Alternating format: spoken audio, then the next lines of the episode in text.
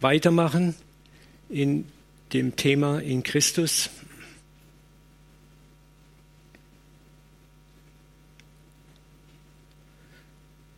Und ihr könnt euch schon mal anschnallen. Geistiges Leben jenseits unserer Vorstellungen. Und wir werden so manche Vorstellungen sprengen. Wir wollen uns heute Mittag noch mal so ein bisschen mit der Thematik auseinandersetzen.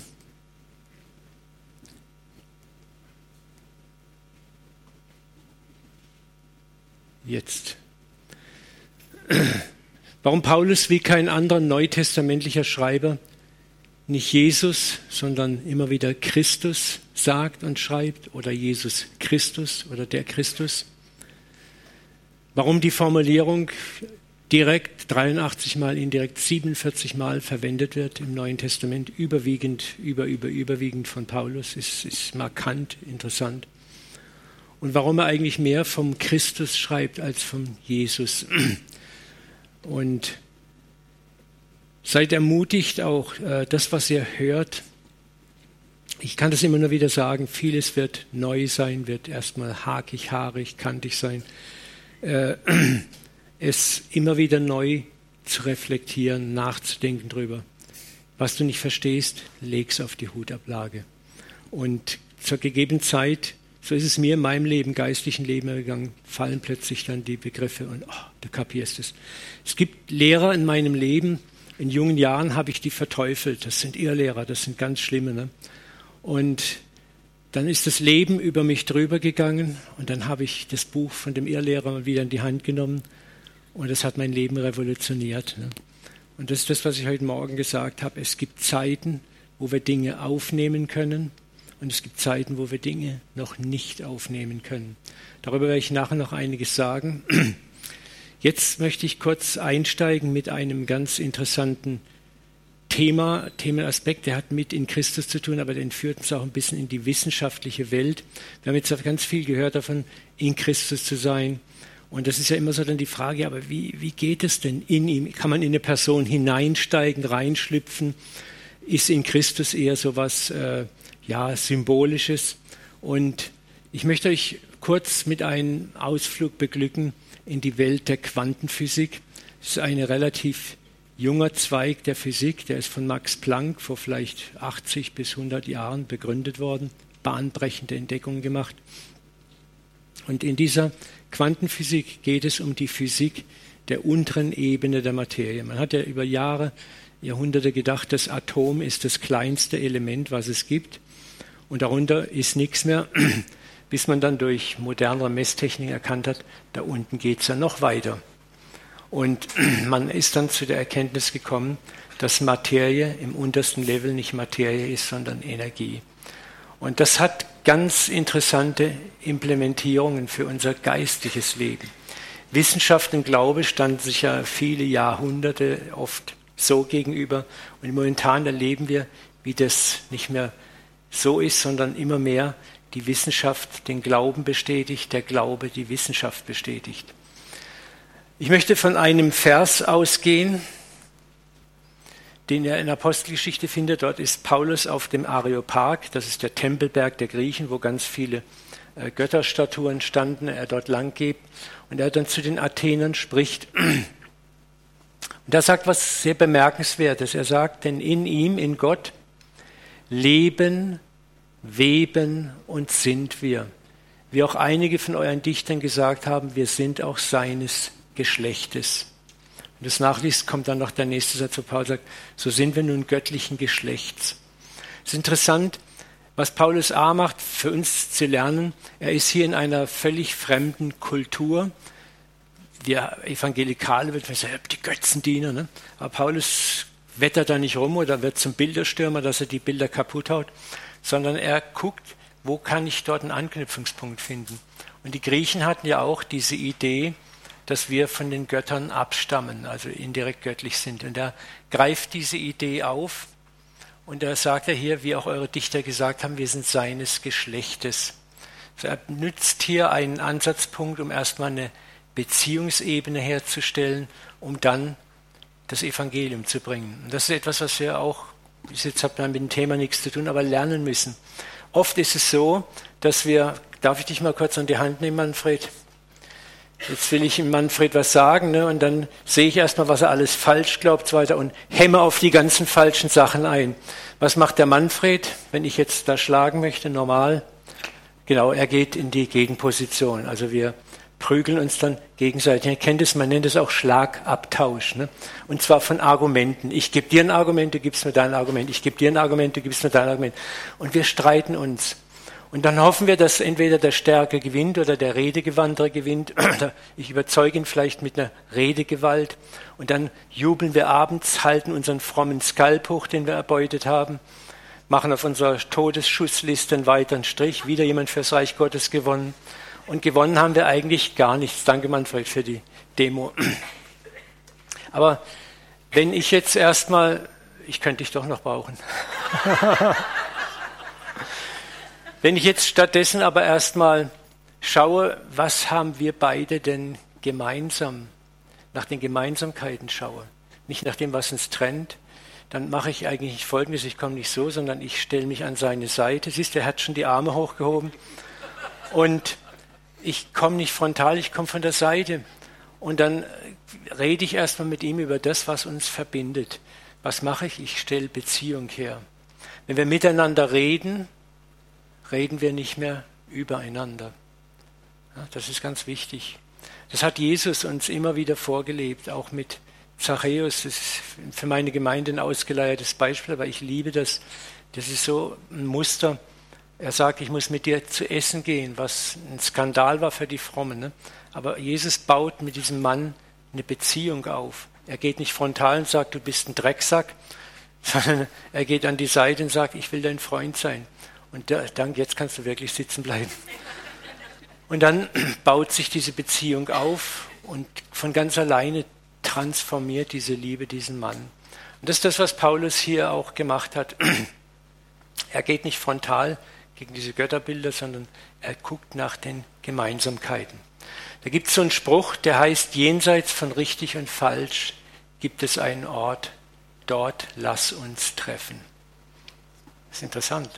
Jenseits von richtig und falsch gibt es einen Ort, dort lass uns treffen. Darf man gar nicht sagen, das kommt aus dem Islam. und zwar aber nicht aus dem IS-Islam, sondern von den Sufi-Mystikern. Das war eine Richtung, die hat damals in, im Mittelalter in Persien existiert. Und die haben sehr viel interessanterweise vom Christentum absorbiert. Ne? Also sie haben unglaublich viele Weisheitssprüche, die, wo man wirklich merkt, da ist Gottes Atem drin. Ne? Und das ist, das ist, ich finde den Spruch wunderschön, jenseits von richtig und falsch. Wir, wir lassen es mal aus der, aus der Reihe und gehen an einen Ort, wo das mal nicht zählt, wo wir uns treffen. Und dort reden wir. Und dann finden wir einander. Ne? So, und dann sagt Paulus was Interessantes hier. In ihm leben wir. Wer ist in ihm? In Gott leben wir. Und dann kommt dieses Wort weben wir. Und was er so da im Sinn hat, war dieses Weberschiffchen, dieses Verwobensein, regelrecht in ihm verknüpft und verbunden sein. Und sind wir oder haben wir unser Sein? Also er spricht hier von einer absoluten Verbindung mit dem Göttlichen. Und da möchte ich euch jetzt mal hineinnehmen in diese Welt der Quanten, wo man ein hochinteressantes Experiment vor circa 30 Jahren gemacht hat, dieses Experiment belegt, dass alles, was hier existiert, miteinander verbunden ist. Schauen wir uns mal das an. Wir reisen nun bildhaft nach unten. Und zwar, seht ihr hier, was können wir Besseres nehmen als ein Feigenblatt? Das ist ein Feigenblatt aus 10 cm Nähe. Jetzt gehen wir näher ran. Aus 1 cm Distanz sehen wir schon mehr Strukturen dieses Blattes. Wir gehen noch näher ran, 1 mm, und jetzt sehen wir schon so die zellulare Struktur dieses Blattes. Wir gehen noch näher ran und jetzt können einzelne Zellteile so schon langsam unterschieden werden. Bei 10 Mikronen, das sind schon Maßeinheiten, mit denen haben wir im Alltag gar nichts mehr zu tun. Ja beginnt der Abstieg in die einzelne Zelle. bei 10 hoch 6, der Zellkern wird sichtbar. Bei 100 Nanometer sind wir in der Zelle, die Chromosomen, DNA-Stränge werden sichtbar. Dann bei 10 Nanometer werden die Ketten, die DNA-Ketten sichtbar, dort wo die ganze Information gespeichert ist über diese Existenz dieses Blattes, wie es tickt und funktioniert der Bauplan. Und wir alle sind so gebaut. Dann bei 1 Nanometer sieht man die Chromosomenblöcke. Und bei einem Angstrom sehen, sehen wir Kohlenstoffatome. Sie sind der Grundbaustein allen Lebens. Und das hat so eine erstaunliche Ähnlichkeit. Man meint gerade, man guckt in den Sternenfeld. Ne? Gehen wir noch weiter. Bei den 10 Piktometern würde man schon Punkte sehen, die sogenannte Atom, nicht der Atomkern ist, sondern diese Bahnen, diese, um, diese Neutronen, die darum sausen. Gehen wir noch näher, dann kommen wir bei 10, einem Piktometer, sehen wir den Atomkern und das ist interessant, wusste ich auch nicht. Wenn der Atomkern zum Beispiel eine Fußballgröße hätte, wäre die Distanz zum Elektron, das ihn umläuft, 200 Kilometer. Also was, das ist schwer nachzuvollziehen, aber was es eigentlich bedeutet, ist, dass ein Atom schon fast nichts ist. Da ist nichts, nichts Greifbares mehr.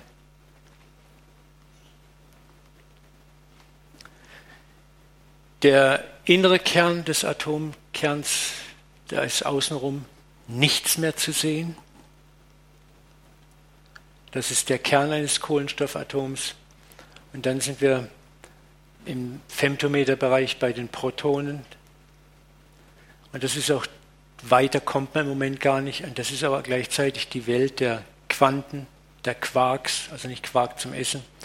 Es ist das Limit der bekannten Physik. Und genau dort unten hat man entdeckt durch Experimente, dass Materie nicht fest ist, stofflich ist, sondern energetisch ist. Man hat es mit einem, einem sogenannten Experiment, einem Doppelspaltexperiment, hat man nachgewiesen, dass Materie sogar wechselt. Mal ist sie Welle, mal ist sie Teilchen, mal ist sie Welle, mal ist sie Teilchen. Das ist hochinteressant. Also sie ist sowohl energetisch als auch fest. Und das ist schon eine erste Parallele, erstaunliche Parallele. Was ist der Auferstehungsleib? Er ist fest und er ist Geist. Woher wissen wir das? Jesus erscheint den Jüngern nach seiner Auferstehung in dem geschlossenen Raum, blub, geht einfach durch die Wand in dem Moment war sein Körper Energie.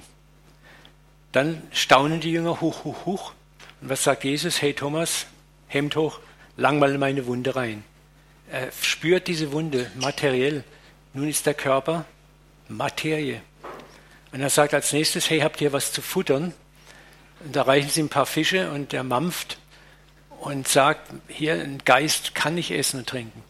Und das ist das Grandiose, das ist auch das, wahrer Mensch, wahrer Gott. Das ist unsere, unsere zukünftige Daseinsform, sowohl Materie als auch Geist. Und das ist das Grandiose, dass die Physik, das jetzt in der Neuzeit, was man früher belächelt hat, entdeckt, das ist wahr, das stimmt. Und die Welt, in der wir eigentlich leben, ist im, im, im tiefsten Sinne gar nicht materiell, sondern ist auch energetisch. Ich zeige euch mal ein paar äh, Kommentare von Wissenschaftlern, die nicht unbedingt Halleluja-Christen sind. Da haben wir zum Beispiel Max Planck, der sagt, es gibt keine Materie an sich. Alle Materie entsteht und besteht nur durch eine Kraft, welche sie zusammenhält. Jetzt kannst du dreimal raten, wer ist diese Kraft, die das zusammenhält? Da es im Weltall aber weder eine intelligente Kraft noch ewige Kraft gibt, müssen wir hinter dieser Kraft einen bewussten, intelligenten Geist annehmen. Dieser Geist ist der Urgrund aller Materie. Ich scheue mich nicht, ihn Gott zu nennen. Max Planck, Nobelpreisträger, einer der größten Physiker der Geschichte. Aber auch in der Neuzeit renommierte Physiker wie Anton Zeilinger oder John Archibald Wheeler diskutieren vor diesem Hintergrund ernsthaft eine Welt, in der es Information und Kraft nicht jedoch Materie gibt. Also dass unsere Welt im, im, im tiefsten Inneren nicht materiell ist, sondern geistig ist. In ihm leben wir, in ihm weben wir, in ihm haben wir unser Sein. Karl Friedrich von Weizsäcker, deutscher Physiker, unsere Welt ist im tiefsten nicht materiell, sondern geistig. Im Anfang war das Wort, und das Wort war bei Gott und Gott war das Wort. Und das Wort sprach, es werde und es wurde. Anton Zeilinger, wie der Quantenphysiker Wien, ist definitiv kein Christentourist. Information ist der Urstoff des Universums. Was ist Information? Geist. Was sagt Hebräer 1.3? Seine Gottes Herrlichkeit leuchtet aus ihm, Jesus. Sein Wesen, das Wesen Gottes, ist ihm völlig aufgeprägt. Durch die Macht seines Wortes trägt er das ganze All. Durch das Wort. Wir existieren, weil er existiert, weil er uns zusammenhält. Vielleicht kann man das gut vergleichen auch mit den drei äh, Aggregatzuständen von Wasser. Wasser ist flüssig, Wasser kann gasförmig sein als Dampf und es kann, wenn es kondensiert, kompensiert, äh, kon zusammenrückt, wird es Eis, ne? dann ist es Materie.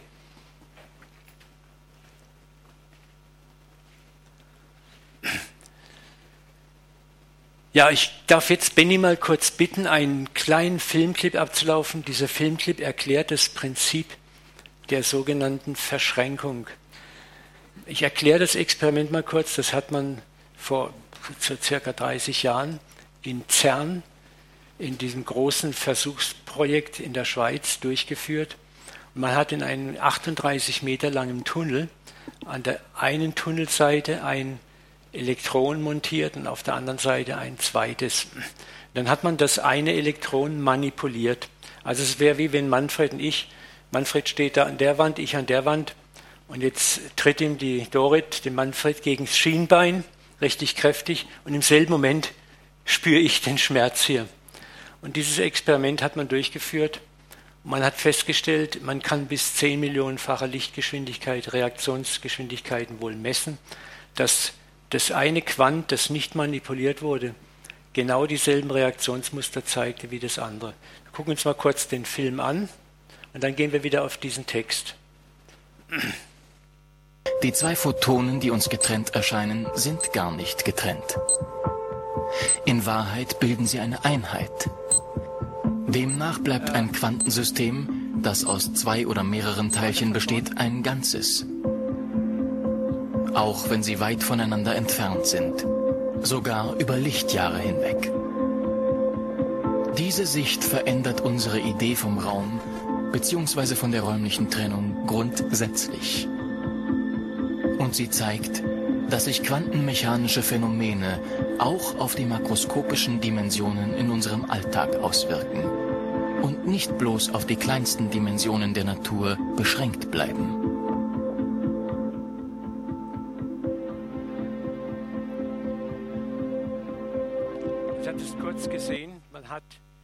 beiden Elektronen getrennt. Sie haben mit Überlichtgeschwindigkeit hat das eine Elektron reagiert. Und die Ableitung daraus war, dass es entweder übermitteln die mit einer enormen Geschwindigkeit Information, was aber eher unwahrscheinlich ist. Und die andere zwingende Schlussfolgerung war die, räumliche Trennung ist eine Illusion. Alles ist miteinander verbunden. Das ist das, was man eigentlich herausgefunden hat. Alles ist miteinander verbunden.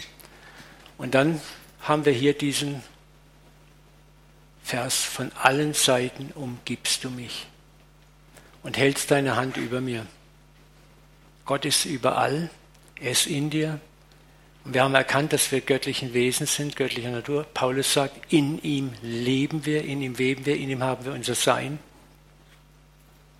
Und dann kommt, ich mag David einfach, solche Erkenntnis ist mir zu wunderbar, zu hoch, ich kann sie nicht begreifen.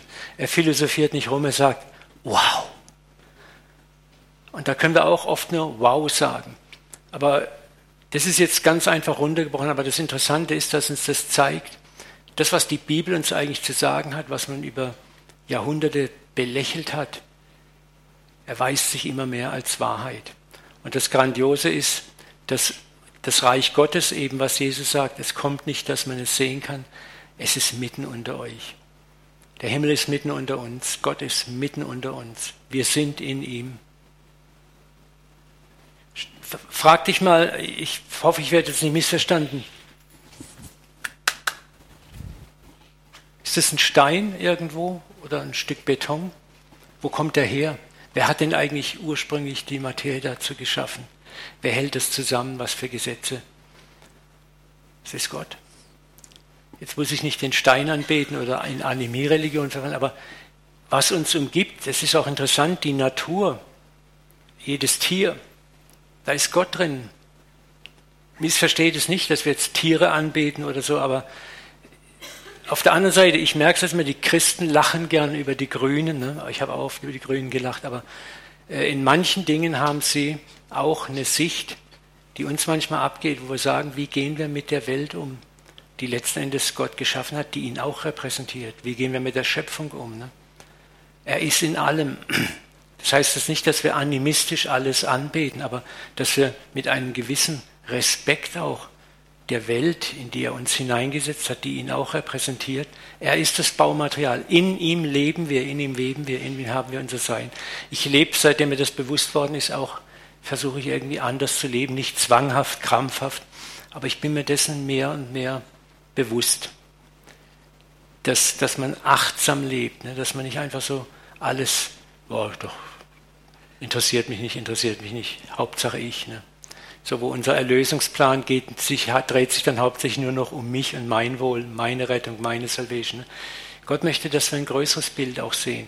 Und das hat auch was mit Christsein zu tun. Wie gehen wir miteinander um? Wie gehen wir mit der Welt um, in der wir leben, mit der Umgebung? Also es ist hochinteressant. Solche Erkenntnisse zu wunderbar zu hoch, ich kann sie nicht begreifen. Wo soll ich gehen? Hingehen vor deinem Geist. Ne? Wenn Gott überall ist, absolut überall, dann kannst du nirgendwo hin. Und du bist in ihm und er ist in dir.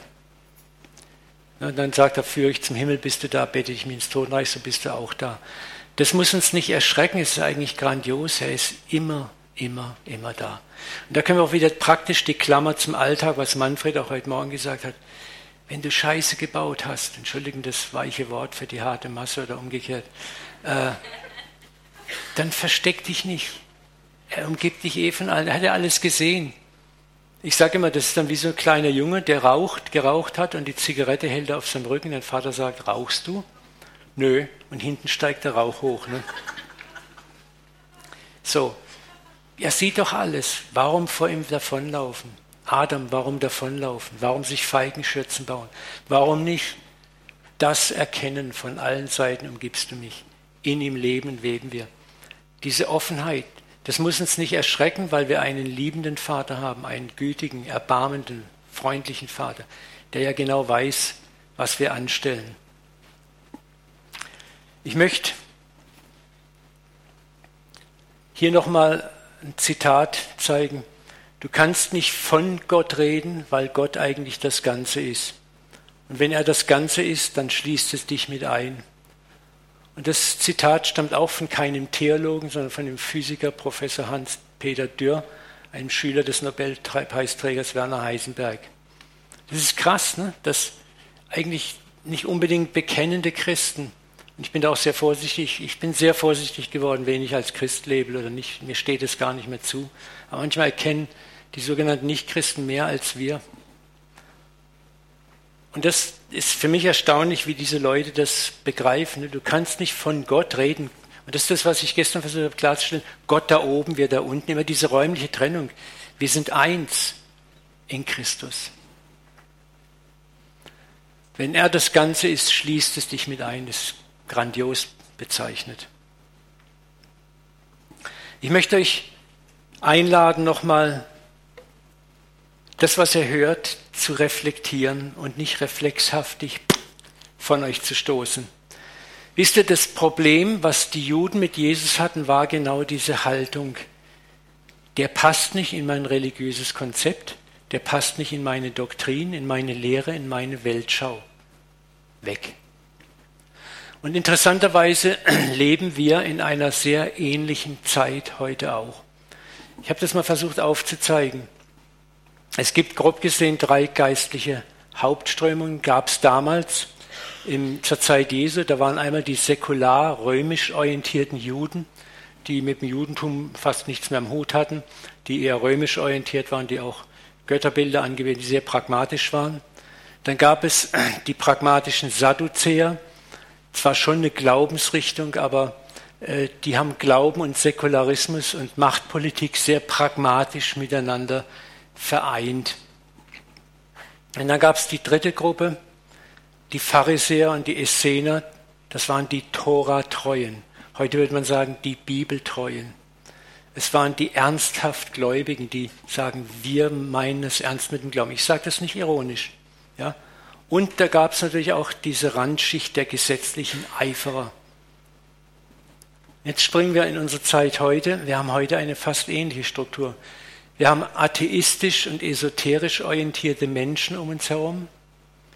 Wir leben in einem Land mit einem hohen Satz an Traditionschristen, ohne zumindest erkennbar bewusst praktizierenden Glauben. Das ist so ein bisschen wie die Sadduzäer. Und wir haben die evangelikalen Christen aus allen Denominationen, Pfingstler, Charismatiker, Freikirchler etc. etc., die von Bibel wertschätzend bis Buchstaben gesetzlich existieren. Und das, was es so brisant macht, ist, dass wir heute auch, gerade wir Bibeltreuen, meinen, wir wissen alles. Ich habe meine Doktrin, meine Lehre und das ist mein Maßstab, mit dem ich rumlaufe, den ich überall dran halte. Das Problem ist, dass wir glauben, unser Maßstab ist gültig. Und das haben die Pharisäer auch gemeint. Ja? Und das, das war ihr Problem, ihre Festgefahrenheit in ihren Auslegungsmustern, in ihren zementierten Dogmen, in ihren zementierten Doktrinen und in ihrer Selbstgerechtigkeit, wo sie genau wussten, wer ist drin, wer ist draußen. Sie maßen sich an zu wissen, wer ist rein, wer ist unrein. Sie hatten auch damals ihren Endzeitfahrplan, genaue Vorstellung, wer und was der Messias ist und sein muss. Und ich will nicht ironisch sein, das war alles gut gemeint. Die hatten es gut gemeint. Die hatten wirklich versucht, das Beste daraus für sich zu ziehen. Aber je mehr du versuchst, Gott zu zementieren, umso lebloser wirst du. Gott ist Bewegung. Deswegen ist er mit dem Volk Israel in der Wüste rumgelaufen und wollte gar keinen Tempel. Das war ein Zeichen dafür, was er, wenn ihr an dem Moment, wo ihr anfangt, einen Tempel zu bauen, zementiert ihr euer geistliches Leben. Das ist eine ganz interessante Sache. Der Tempel war niemals Gottes Idee, es war die Idee der Menschen. Und wir müssen uns fragen, auch heute, die wir hier sitzen, durch welche Brille sehen wir? Haben wir eine festgefahrene Brille oder sind wir in der Lage, immer wieder neu uns neuen Dingen, Erkenntnissen auszuliefern, zu sagen, Ergebnis offen. Ich prüfe das mal. Und wenn ich es nicht verstehe, werfe ich es nicht gleich weg, sondern ich lege es mal auf die Seite und bitte den Geist Gottes, mir das gegebenenfalls zu öffnen. Schaut mal, was Jesus den Pharisäern vorwirft. Johannes 5,39, ihr erforscht die Schriften, weil er meint, das ewige Leben zu haben. Das ist so eine tolle Parallele. Wir Bibeltreuen, ne, sagt schon der Name, wir forschen auch in den Schriften. Uns geht es ums ewige Leben, uns geht es darum, Gott zu gefallen. Und die Schrift ist es, die von mir zeugt. Und doch wollt ihr nicht zu mir kommen, um das Leben zu empfangen. Die haben es gut gemeint, die Pharisäer damals, wirklich. Aber sie waren zementiert. Die Gefahr ist heute genauso da, dass wir in unseren Ansichten zementiert sind, es gut meinen, uns schützen wollen vor Irrlehrer und Irrtum. Das ist ja auch korrekt. Aber trotzdem, war, Jesus war für die Pharisäer ein Irrlehrer. Heute lachen wir drüber. Ne? Aber was wäre, ich frage mich oft, was ist, wenn Jesus heute kommen würde? Wie würden wir reagieren? Wie würde er reagieren? Mit wem würde er abhängen? Was würde er uns sagen? Da wäre einiges dabei, bin ich überzeugt, das würde uns voll gegen den Kamm gehen. Voll.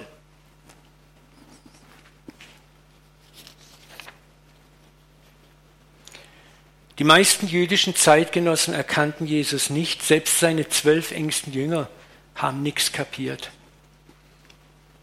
Als er nach der Auferstehung 40 Tage über das Reich Gottes lehrt, kannst du nachlesen, Apostelgeschichte 1, 3 bis 7, war ihre letzte Frage nach 40 Tagen inklusiven Teaching über das Reich Gottes. Was haben sie gefragt? Herr, wirst du dann aufrichten das Reich für Israel? Die waren so fixiert in ihr Endzeitschema, in ihr Endzeitmuster. Wann baust du endlich wieder den Thron Davids und machst unser kleines Königreich wieder oh, groß? Sie haben nichts kapiert. Ich sage das nicht abwertend, geringschätzend. Es ist exaktes Material, mit dem Gott arbeiten muss. Und wir sind heute kein Deut besser. Und da möchte ich uns einfach nur ermutigen, denk mal darüber nach und wie möchtest du dich gerne positionieren in der Zukunft? Wie kannst du zum Beispiel Gott bitten, dass er dir immer ein ergebnisoffenes Herz schenkt? Ein Herz, das nicht sofort reflexartig so macht, sondern sagt, okay, interessant, ich verstehe es nicht, im Moment kann ich es nicht ganz greifen, aber ich schmeiße es nicht weg, ich lege es mal auf die Seite und lege es in die Garkammer und bitte den Heiligen Geist, mich da zu führen. Das wäre eine gute Gesinnung.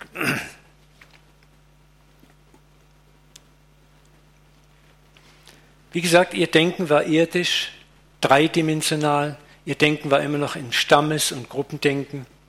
Aber das Reich Gottes ist kein Stammesreich, kein Gruppenreich. Es gibt keinen Baptistenhimmel, kein Charismatikerhimmel oder Katholikenhimmel. Es gibt ein Himmelreich, das ist so unendlich viel größer, als wir uns das vorstellen. Noch einmal ein bemerkenswerter Satz von Jesus zu diesem Thema. Lukas 17, 20, 21. Und von den Pharisäern wurde er gefragt, wann kommt das Reich Gottes? Da antwortete er ihnen und sprach, das Reich Gottes kommt nicht so, dass man es beobachten kann. Doch wird man sagen, siehe hier oder siehe dort, denn siehe, das Reich Gottes ist mitten unter euch. Wenn wir das Reich Gottes betrachten, dann haben wir immer auch so ein Wolkenkuckucksheim, ne, goldene Straßen, goldene Türme und so weiter in meint. Und ich, Jesus sagt ganz klar, nee, das ist es nicht. Aber das ist, finde ich, das Bild hat mir sehr gefallen. Ich kenne den Maler persönlich, ein Kanadier. So, da ist diese drogenabhängiges Mädchen und da ist dieser dünne Himmel. Da ist ein Engel, der über sie wacht, den man gar nicht sieht. Das Reich Gottes ist mitten unter uns getreten. Es ist überall, überall da. Das Reich Gottes ist da, wo Gott ist. Und wenn du glaubst, dass Gott in dir lebt, dann ist das Reich Gottes da, wo du bist. Das müssen wir auch neu denken. Wir sind zu sehr beschäftigt mit dem Reich Gottes, das kommt, und zu wenig beschäftigt mit dem Reich Gottes, das jetzt schon hier ist, wo Jesus sagt, hey, ihr Pharisäer, das Reich Gottes ist mitten unter euch. Hier steht es. Du bist ein Transformator, Gott lebt in dir, er möchte deine Hände, deine Füße benutzen in dem Maß, wie du es kannst.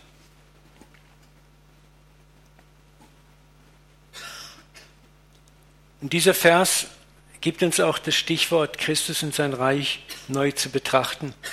Sein Reich ähnelt nicht äußerlichen Reichsstrukturen, die wir äußerlich erkennen. Es ist schon jetzt da und Realität. Ich sage immer, was hat Jesus gesagt? Handelt, bis ich wiederkomme. Er hat nicht gesagt, rechnet, bis ich wiederkomme. Wir sind so mit Endzeit, Endzeit, Endzeit beschäftigt. Ne? Ich habe so lachen müssen. Da war jetzt ja wieder im Herbst. Einige haben wieder berechnet Planetenkonstellationen und Sternkonstellationen. Ne? Und ich habe gesagt, warte mal ab. Von den Leuten hörst du keinen Ton. Du hörst auch nicht mal eine Entschuldigung. Und was war Planetenkonstellation? Was ist? Die Welt dreht sich immer noch. Jesus hat nicht gesagt, rechnet, bis ich wiederkomme, beobachtet, bis ich wiederkomme, handelt, bis ich wiederkomme. Das ist das, wozu wir eigentlich berufen sind. Und das Reich Gottes jetzt bauen. Und das, schau mal, selbst wenn dein Leben vielleicht nur einen einzigen Menschen beeinflusst, dass Gott durch dich zu einem einzigen Menschen fließen kann, hast du Reich Gottes gebaut. Es geht nicht davon, dass dein Gürtel voller erbeuteter frommer Skalps hängt. Wer hat mehr Skalps, ich oder der? Sondern es geht darum, dass du mit dem, was du hast, den Gaben, die dir gegeben sind, einfach sie aus dir fließen lässt, in deiner Zerbrochenheit. Und dann ist es herrlich. Und im Himmel wird es nicht mal so sein, dass es da die Parade gibt, wer die meisten Skalps erbeutet, wie es immer gern so dargestellt wird. Das stimmt nicht. Sondern Gott freut sich, wenn wir gemäß unserer Fähigkeiten, egal ob die groß oder klein waren, ein Kanal waren für ihn, durch den er einfach fließen konnte. Es gibt auch keine Lohnparade. Ich habe früher immer gedacht, es gibt eine Lohnparade im Himmel, wo ich dachte, da, da bin ich ganz vorne mit dabei. Ne? Heutzutage denke ich da ganz anders drüber. Ne? Ich glaube, in der echten Gesinnung Christi, selbst wenn der Herr uns Sterne auf die Brust heftet, würde ich sagen, Papa, gib sie dem, der keinen hat. Ich bin einfach nur froh, bei dir zu sein. Ich brauche keine Sterne, kein Wolkenkuckucksheim und, und, und. Das Reich Gottes wird durch uns präsentiert, durch uns zerbrochene Menschen. Und da ist dieser Vers so tröstlich und schön.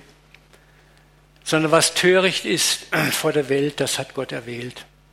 Dass er die Weisen zu Schanden macht. Was schwach ist vor der Welt, das hat Gott erwählt. Dass er zu Schanden mache, was stark ist.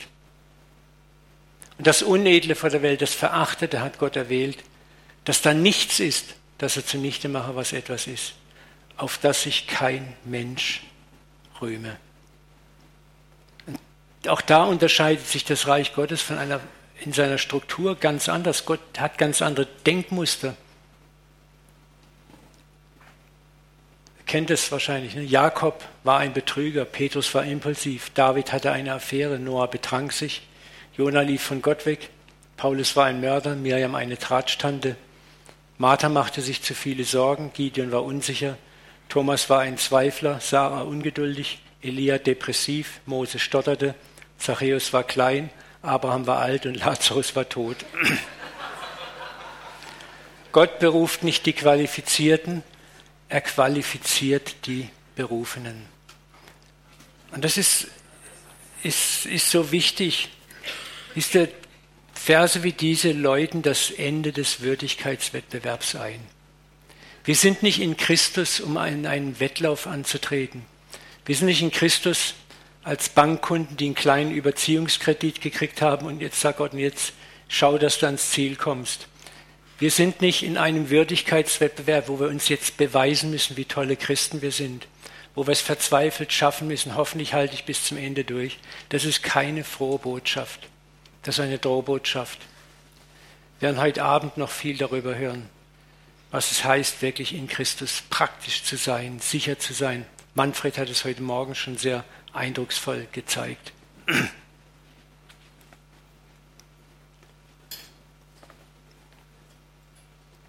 Wir alle wachsen da hinein, lernen durch Erfahrungen, lernen durch Scheitern, dass nur er es kann am Ende. Ja. Schauen wir mal weiter. geht so ein bisschen querbeet. Wie schon bemerkt, Christus ist nicht der Nachname von Jesus. Korrekt wäre die Bezeichnung Jesus der Christus. Was heißt der Gesalbte? Und das benennt, Manfred hat es heute Morgen auch schon gesagt, seine Berufung. Es bezeichnet, Christus bezeichnet die eigentliche Daseinsform, den Daseinssinn von Jesus. Diese Berufung hat Gott und Mensch in sich vereint zu einem Leib und eine gute Erklärung dafür wäre, Christus bezeichnet einen himmlischen Organismus, von dem wir alle ein Teil sind, miteinander verbunden durch den Geist Gottes und trotzdem haben wir Individualität. Also wir sind nicht so, wie es immer gern heißt, der Tropfen, der in den Ozean Gottes reinfällt und dann bei Gott ist aber nicht mehr Identität hat. Das ist dieser wunderschöne Vers oder Verse aus 1. Korinther 12, 12. Denn der menschliche Körper ist eine Einheit und besteht doch aus vielen Teilen. Aber all die vielen Teile des Körpers bilden zusammen den einen Organismus. So ist es auch mit Christus, dem Gesalbten. Denn wir alle sind durch den einen Geist in einen einzigen Leib eingegliedert und mit dem einen Geist getränkt. Juden und Nichtjuden, Sklave und freie Bürger. Es gibt keinen Unterschied. Ne? So. Das Großartige ist, du und ich, die wir Gerufene sind, Gesalbte sind, sind bestimmt, genauso Christus zu sein wie Jesus auch. Jesus sagt, ich gehe zu meinem Vater und zu eurem Vater, ihr werdet dieselben und größere Dinge tun als ich, denn ich gehe zum Papa. Was er eigentlich sagt, ist, ich habe euch jetzt 33 Jahre vorgemacht, wie es geht. Jetzt gebe ich die Staffel an euch weiter. Ihr seid genauso ausgestattet wie ich auch. Und jetzt dürft ihr machen. Der einzige Unterschied zwischen ihm und uns ist der, dass wir halt in unserem alten Körper leben, der uns immer noch so manches Mal fett das Bein stellt. Aber das ist erledigt. Manfred hat das sehr schön diktiert. Mit einem Opfer hat er dieses Problem für immer beseitigt. Starr nicht auf das, was du nicht bist. Guck nicht auf deine Asche. Du wirst Asche bis zum Schluss sein. Schau auf das Gold, was in dir ist. Und wenn es nur eine Handvoll Gold ist. Ja, das ist das, was der kleine Junge gesagt hat. Hier sind drei Brote und drei Fische. Die Jünger, was soll das unter so vielen Menschen? Jesus sieht den Glauben. Gebt jeden Morgen Jesus das bisschen Gold, was du hast in dir, das bisschen Hingabe. Sag, nimm's, mehr habe ich nicht, aber nimm's, darüber freut er sich. Und du wirst erleben, wenn du das konsequent jeden Tag machst, wie dein Feld größer und größer und größer in einem guten Rahmen wird. Und vergleich dich nicht mit anderen.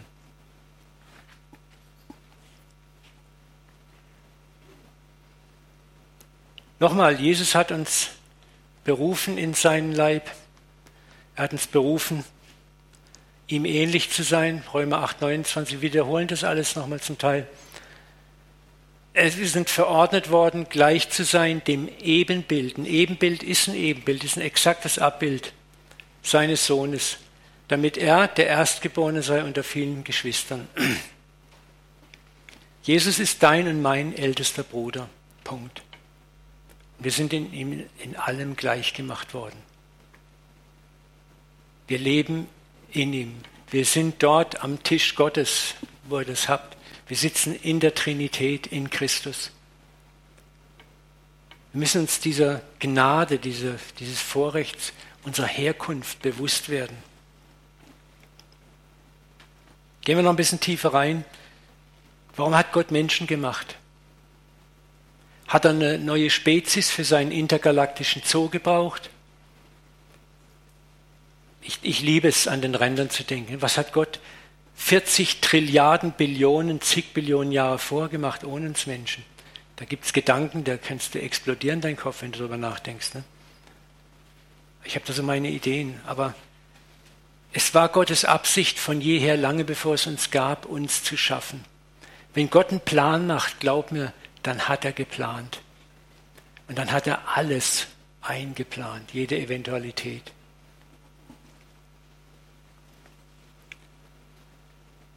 Lasst uns Menschen machen, ein Bild uns gleich, war der Ansatz. Und das ist das, was Jesus sagt zu den Pharisäern. Ne? Ich habe gesagt, ihr seid Götter und allzumal Kinder des Höchsten. Psalm 82, 6, dieses Zitat. Das war Gottes Idee. Lasst uns den Menschen machen, ein Bild dem unseren gleich. Das war Gottes Idee mit uns. Lasst uns nicht ein paar Affen züchten, den galaktischen Zoo mit noch einer Spezies füllen, sondern ich möchte ein Gegenüber haben. Das ist das, was wir verstehen müssen. Das war von Anfang an Gottes Plan, sein Herz, in dir ein Gegenüber zu haben. Es ist grandios, wenn du die Bibel liest. Es gibt drei Beziehungstitel, mit denen Gott uns durch die Schrift hindurch belegt hat.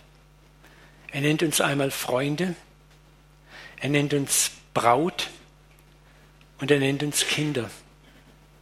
Freund, Braut, Kind. Kind, Braut, Freund. Das sind drei soziale Bezüge in, innerhalb der Menschheit, die sind an Intimität kaum zu überbieten. Es sind die intimsten Felder, die es gibt. Ein Freund zu haben, Braut zu sein und Kind zu sein. Und Gott misst uns allen drei, die Zeit ist zu kurz, das biblisch zu belegen, aber ihr kennt die Bräutigam-Theologie, ihr kennt die Kindestheologie und ihr kennt auch die Freundestheologie, wo Jesus sagt, ihr seid meine Freunde. Oder wo Gott sagt, wie kann ich meinem Freund Abraham verbergen, was ich tun will. Freundschaft ist zum Beispiel etwas, was auf Augenhöhe stattfindet. Ein Freund gewinne ich, einem Freund möchte ich mich mitteilen. Ein Freund ist jemand, ah, den habe ich, den möchte ich einfach gewinnen. Und das müssen wir uns bewusst sein, das ist Gottes Intention. Und diese Sehnsucht nach einem adäquaten, gleichförmigen Gegenüber existierte schon immer in Gott. Und dieser Plan, uns zu schaffen, existierte vor Grundlegung der Welt. Auch das bestätigt die Heilige Schrift. Da heißt es in Offenbarung 13.8, das Lamm, das geschlachtet wurde vor Grundlegung der Welt. 1. Petrus 1.19, ihr seid erlöst mit dem kostbaren Blut Christi als eines unschuldigen, unbefleckten Lammes, das zwar zuvor ersehen war, vor Grundlegung der Welt, aber geoffenbar wurde am Ende der Zeit um euer Willen. Kuckuck. Wann stand für Gott fest, dass ein Christus Mensch würde und starb? Bitte lauter. Vor Erschaffung der Welt. Das Kreuz ist kein Notfallplan. Oh Gott, die haben gesündigt, was mache ich jetzt? Wer hat einen Plan, wer hat eine Idee? Als Gott den Menschen schuf, sah er alles schon vor sich. Er wusste, wie wir uns entscheiden würden. Er wusste, dass Adam viel erklären kann und Adam trotzdem es nicht kapieren würde, sondern es ausprobieren würde. Wer Kinder hat, weiß, wovon ich rede. Darum haben wir Kinder. Gott wusste, dass wir es ausprobieren. Gott wusste, dass alles Erklären nicht nützt. Habe ich dich nicht gesagt, iss von diesem Baum nicht. Habe ich dir mein Kind nicht das und das gesagt? Es gehört einfach dazu. Gott wusste es, es gehört dazu. Und Gott war vorbereitet, gewappnet. Gott wusste, dass wir unsere eigenen Wege gehen. Es ist wichtig. Gott hätte ja auch gleich Roboter schaffen können, die so funktionieren. Halleluja, Lobpreis, Halleluja, Lobpreis, Preisen, Preisen, Amen, Halleluja. Ich tue nichts Böses. Ich gehorche meinem Gott. Halleluja, Amen. Ich frage dich mal, wie glücklich wäre Gott mit so jemandem?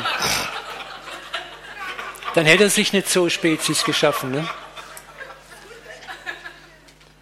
Aber Gott möchte einen gegenüber mit einem freien Herzen und der dieses, diese Freiheit ausprobieren darf. Und da gehen die Meinungen ein bisschen auseinander. Ich glaube, dass Gott sehr genau wusste, dass wir erstmal voll daneben liegen.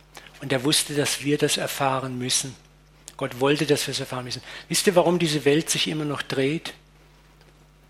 Weil wir genau Generation für Generation lernen müssen.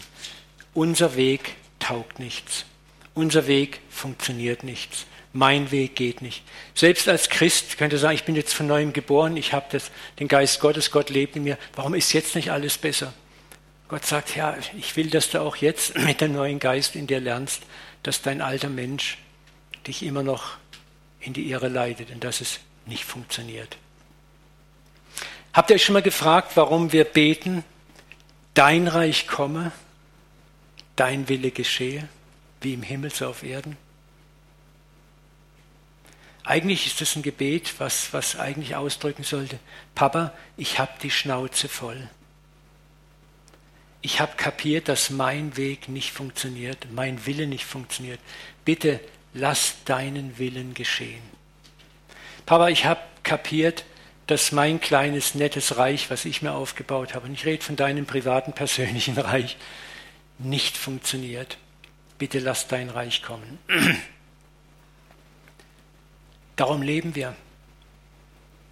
Wenn das Reich Gottes in seiner ganzen Fülle und alles neu gemacht wird, möchte Gott Kinder haben, die im Reich sitzen und sagen, wow, jetzt ist es gut.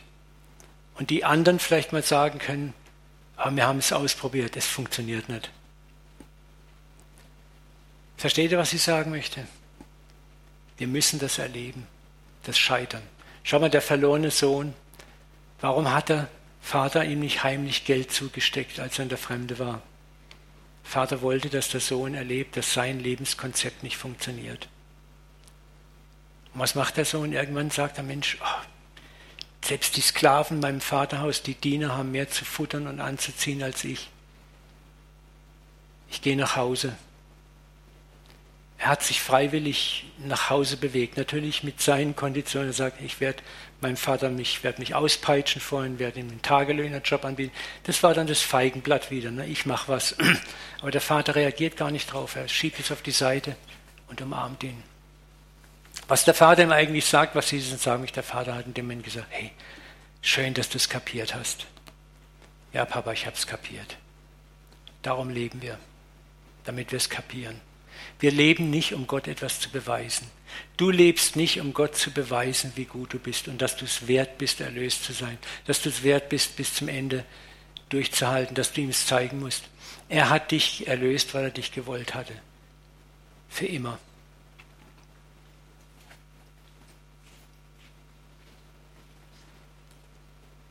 Schaut mal das Volk Israel an. Israel gilt ja als Minikosmos ein Beispiel für uns alle, für die ganze Menschheit, auch für uns Christenheit. Wie Gott an Israel handelt, so handelt er an uns. Was hat Israel gemacht? Gott schließt einen Bund mit ihnen. Was machen die Israeliten? Brechen den Bund. Wieder und wieder und wieder und wieder und wieder und wieder und wieder und wieder und wieder und wieder. Da war immer mal Buße, Umkehr, Bund brechen, Buße, Umkehr, Bund brechen, Buße, Umkehr, Bund brechen. Es war ein einziges Hickhack. Aber schaut mal, wie Gott da reagiert drauf. Ist mir Ephraim, das ist das Codewort für Israel natürlich, ein teurer Sohn? Ist er mein Lieblingskind?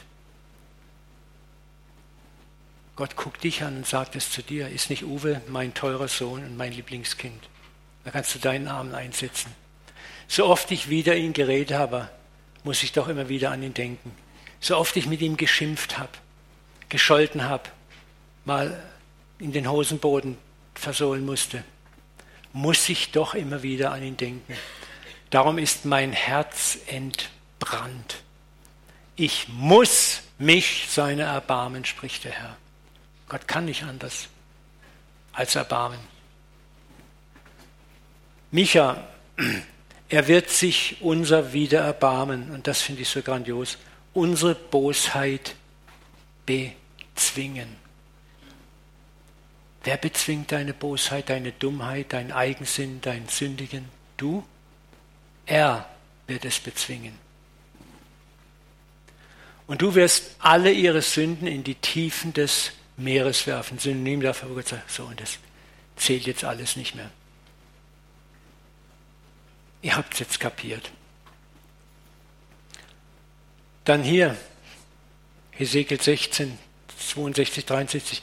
Aber ich will meinen Bund mit dir aufrichten und du sollst erfahren, dass ich der Herr bin, damit du daran denkst und dich schämst und verschamt den Mund nicht auftun wirst, wenn ich dir alles verzeihe, was du getan hast, spricht Gott der Herr.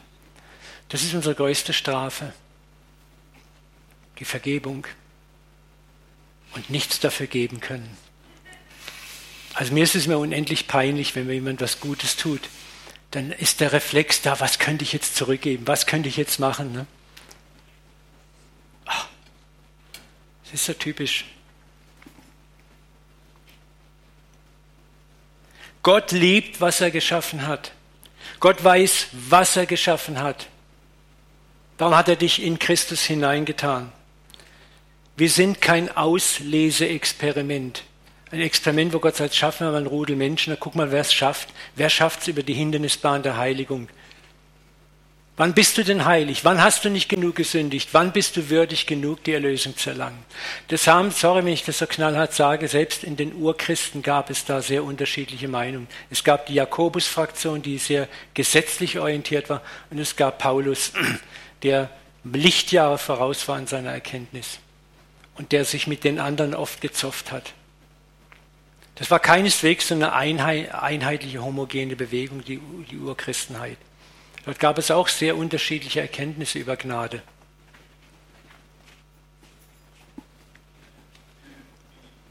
Er weiß, wie er uns zu einem guten Ende bringt.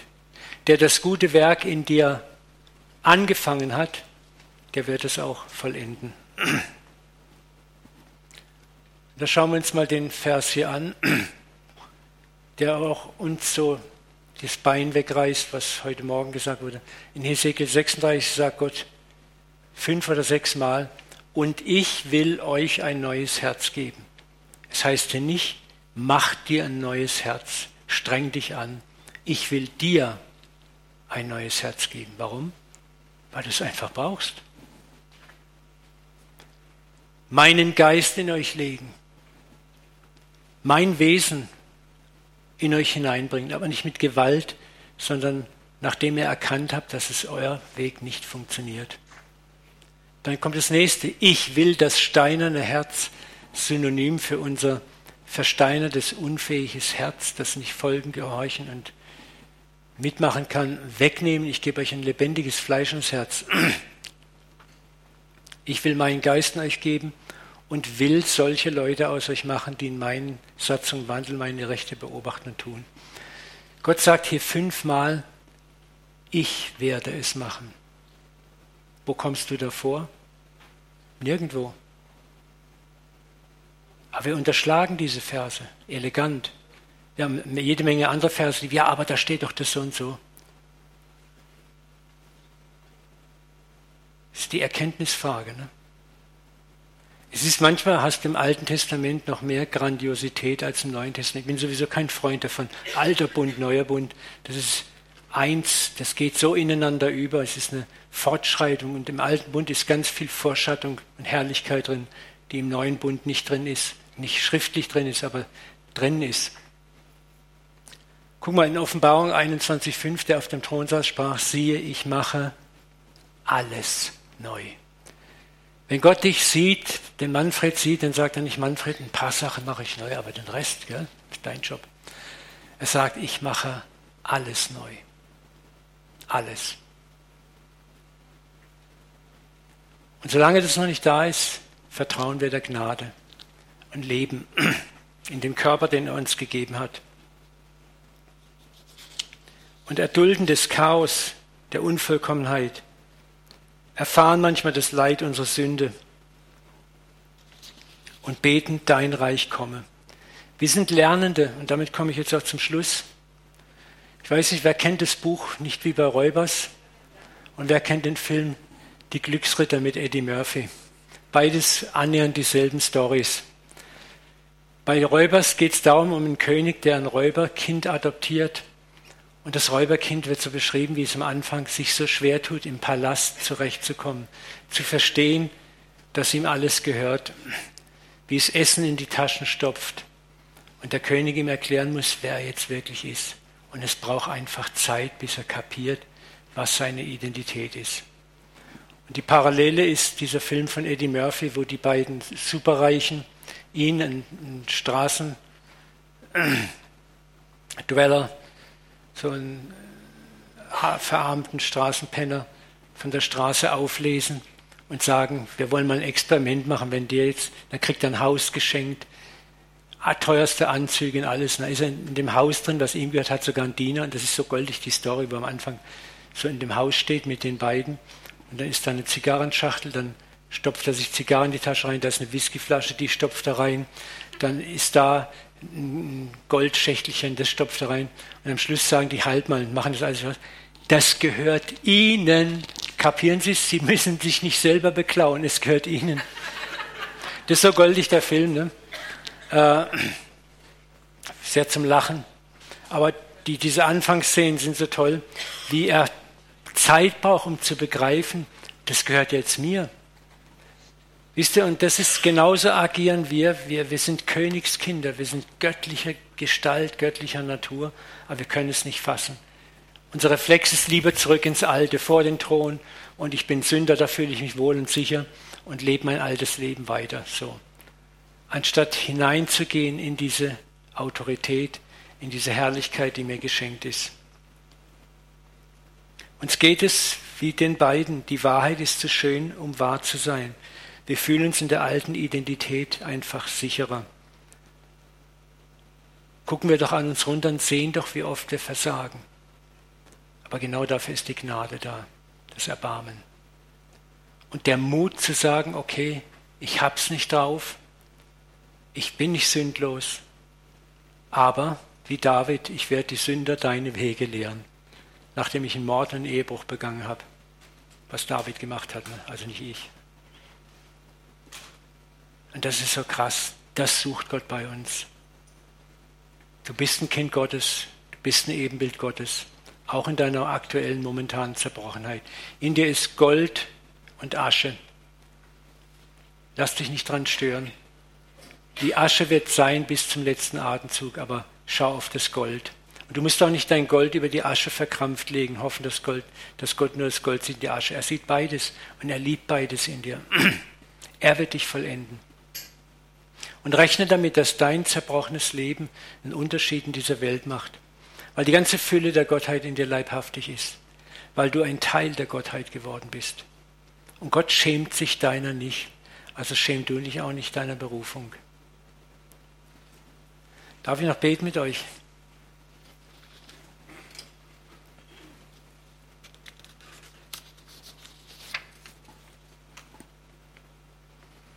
Vater, wir danken dir zum einen für das Wunder auch dieses Kosmoses, dieses Universums, in das du uns hineingesetzt hast, wo, wo wir jetzt auch als, als wissenschaftliche Gemeinde entdecken, dass dein Wort wahr ist dass dein Wort das ganze All trägt. Dass es dein Geist ist, der sich materialisiert hat in der Schöpfung. Dass du uns umgibst, wie es David schon geschrieben hat, von allen Seiten. Vater, und hilf uns diesen Reflex zu überwinden, vor dir wegzurennen, davon zu laufen. Ich empfinde jetzt gerade so stark nochmal für einige, die so auf der Flucht vor Gott sind. Komm unter deinen Bäumen vor jetzt. Komm unter deinen Baum vor, unter dem du dich verkrochen hast. Wirf das Feigenblatt weg, das du über deine Schuld drüber legst.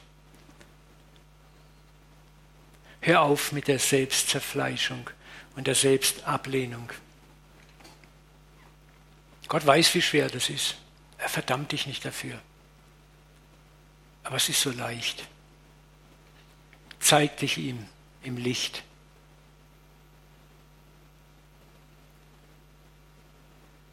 Johannes sagt, wenn wir im Licht leben, wie er im Licht ist, wäscht uns rein von allen Schulden. Gott hat dir schon längst vergeben, aber er will, dass du das auch erfährst. Und das kannst du nur erfahren, wenn du dich ihm selbst auch präsentierst.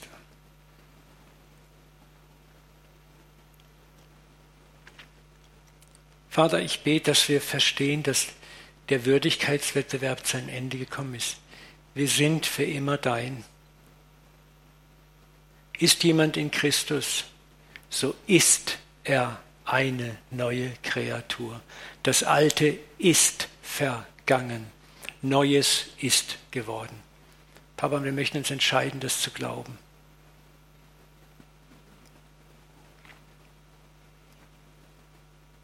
Vater, und ich bete, dass du auch unseren, unseren Weinschlauch, den Weinschlauch unserer Erkenntnisfähigkeit weitest dass unsere alten Weinschläuche, die auch oft von Traditionen verhärtet sind, in das Öl deines Geistes legst und weich machst, größere, weitere, umfassendere Dinge von dir zu erkennen.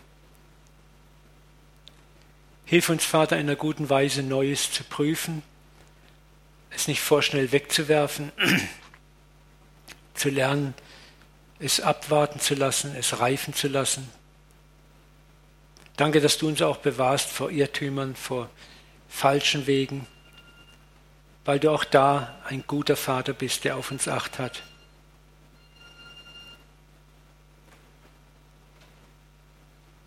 Vater, und so danken wir dir auch für deine Liebe zu uns, die so unendlich groß ist, so unfassbar ist, so gewaltig ist, dass wir an deinem Tisch sitzen dürfen mit dir Danke, dass du uns erwählt hast und gefunden hast, Vater. Dass nicht wir dich gefunden haben, sondern du uns. Es ist so großartig. Und danke für deine ewige Geduld mit uns. Papa, segne jetzt diese Portion an Gehörtem, dass wir es gut verdauen können, gut aufnehmen können. Und segne den Kaffee jetzt, Herr. Amen.